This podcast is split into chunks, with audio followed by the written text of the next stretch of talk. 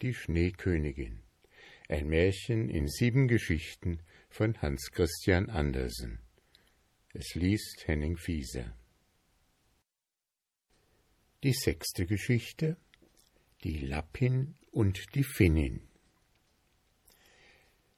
Bei einem kleinen Haus hielten sie an. Es war sehr jämmerlich. Das Dach ging bis zur Erde herunter, und die Tür war so niedrig, dass die Familie auf dem Bauch kriechen musste, wenn sie heraus oder hinein wollte. Hier war außer einer alten Lappin, die bei einer Tranlampe Fische kochte, niemand im Hause. Das Rentier erzählte Gerdas ganze Geschichte, aber zuerst seine eigene, denn diese erschien ihm weit wichtiger. Und Gerda war so angegriffen von der Kälte, dass sie nicht sprechen konnte. Ach, ihr Armen, sagte die Lappin, da habt ihr noch weit zu laufen. Ihr müsst über hundert Meilen weit in Finnmarken hinein, denn da wohnt die Schneekönigin auf dem Lande und brennt jeden Abend bengalische Flammen.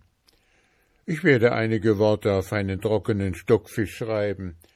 Papier habe ich nicht. Den werde ich euch für die Finnin dort oben mitgeben. Sie kann euch besser Bescheid erteilen als ich. Und als Gerda nun erwärmt worden war und zu essen und zu trinken bekommen hatte, schrieb die Lappin einige Worte auf einen trockenen Stockfisch, bat Gerda, wohl darauf zu achten, band sie wieder auf dem Rentier fest, und dieses sprang davon. Hu, hu, ging es oben in der Luft. Die ganze Nacht brannten die schönsten blauen Nordlichter. Und dann kamen sie nach Finnmarken und klopften an den Schornstein der Finnin, denn sie hatte nicht einmal eine Tür. Da war solche Hitze drinnen, dass die Finnin selbst völlig nackt ging. Sie war klein und ganz schmutzig. Sofort zog sie der kleinen Gerda die Fausthandschuhe und Stiefel aus, denn sonst wäre es ihr zu heiß geworden, legte dem Rentier ein Stück Eis auf den Kopf und las dann, was dann auf dem Stockfisch geschrieben stand. Sie las es dreimal, und dann wusste sie es auswendig und steckte den Fisch in den Suppenkessel, denn er konnte ja gegessen werden, und sie verschwendete nie etwas. Nun erzählte das Rentier zuerst seine Geschichte, dann die der kleinen Gerda, und die Finnin blinzelte mit den klugen Augen, sagte aber nichts. Du bist sehr klug, sagte das Rentier. Ich weiß, du kannst alle Winde der Welt in einen Zwirnsfaden zusammenbinden wenn der Schiffer den einen Knoten löst, so bekommt er guten Wind, löst er den anderen, dann weht es scharf, und löst er den dritten und vierten, dann stürmt es, dass die Wälder umfallen. Willst du nicht dem kleinen Mädchen einen Trank geben, dass sie zwölf Männerstärke erhält und die Schneekönigin überwindet? Zwölf Männerkraft, sagte die Findin. Ja, das würde viel helfen. Und dann ging sie zu einem Bett, nahm ein großes, zusammengerolltes Fell hervor und rollte es auf. Da waren wunderbare Buchstaben darauf geschrieben, und die Finnin las, dass ihr das Wasser von der Stirn herunterlief. Aber das Rentier bat wieder so sehr für die kleine Gerda, und Gerda blickte die Finnin mit so bittenden Augen voller Tränen an, dass diese wieder mit den ihrigen zu blinzeln anfing und das Rentier in einen Winkel zog, wo sie ihm zuflüsterte, während es wieder frisches Eis auf den Kopf bekam. Der kleine Kai ist freilich bei der Schneekönigin und findet dort alles nach seinem Geschmack und Gefallen und glaubt, es sei der beste Ort in der Welt. Aber das kommt daher, dass er einen Glassplitter in das Herz und ein kleines Glaskörnchen in das Auge bekommen hat.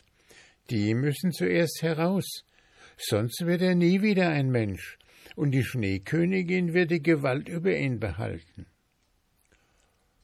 Aber kannst du nicht der kleinen Gerda etwas eingeben, so dass sie Gewalt über das Ganze erhält? Ich kann ihr keine größere Gewalt geben, als sie schon hat. Siehst du nicht, wie groß die ist?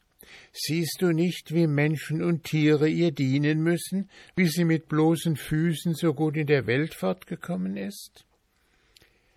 Sie kann nicht von uns ihre Macht erhalten, Sie sitzt in ihrem Herzen und besteht darin, dass sie ein liebes, unschuldiges Kind ist. Kann sie nicht selbst zur Schneekönigin hineingelangen und das Glas aus dem kleinen Kai entfernen?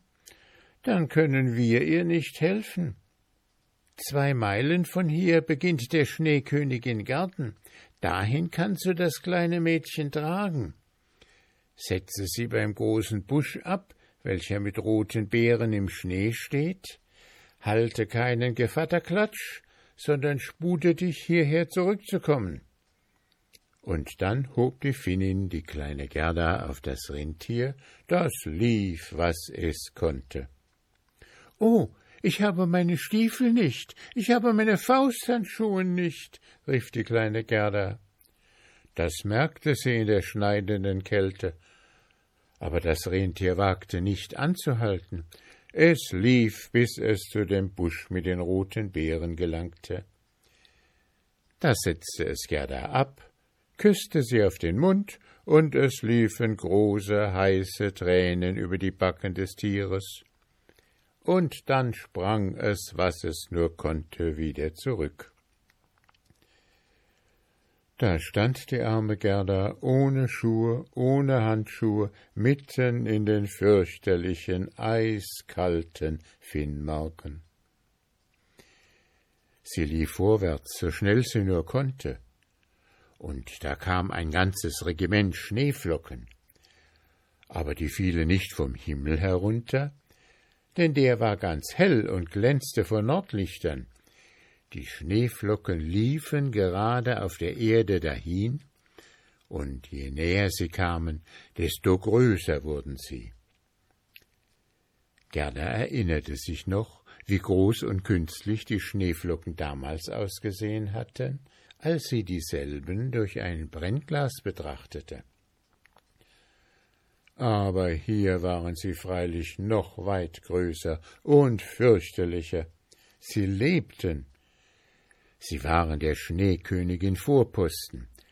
Sie hatten die sonderbarsten Gestalten. Einige sahen aus wie hässliche große Stachelschweine, andere wie Knoten, gebildet von Schlangen, welche die Köpfe hervorstreckten, noch andere wie kleine, dicke Bären, auf denen die Haare sich sträubten. Alle waren glänzend weiß, alle waren lebendige Schneeflocken.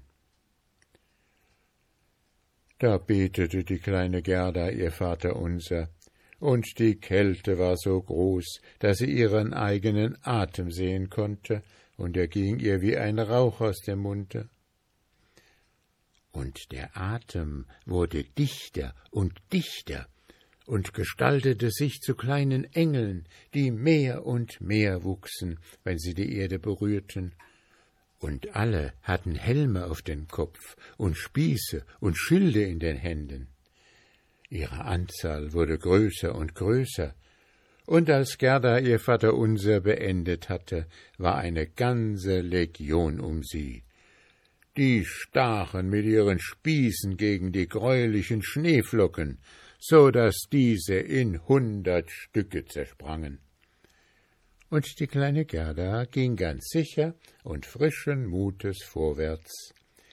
Die Engel streichelten ihre Hände und Füße, da empfand sie weniger, wie kalt es war, und so eilte sie zu der Schneekönigin Schloss. Aber nun müssen wir doch erst sehen, was Kai macht.